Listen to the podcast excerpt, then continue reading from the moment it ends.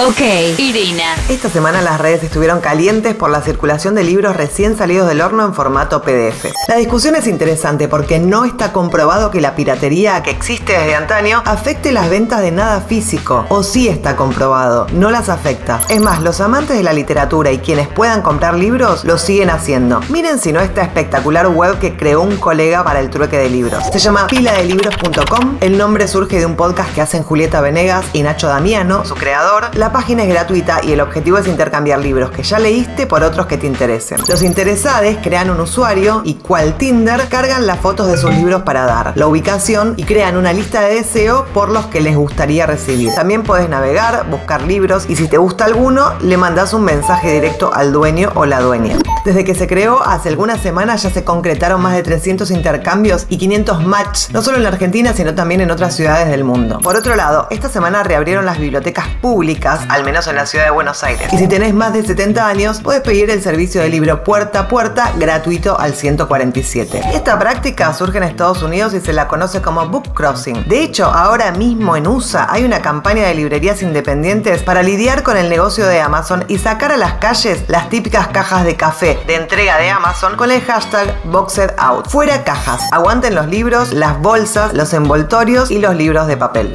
Soy Irina Sternik y esto fue una pastilla tecnológica. Pasaron cosas.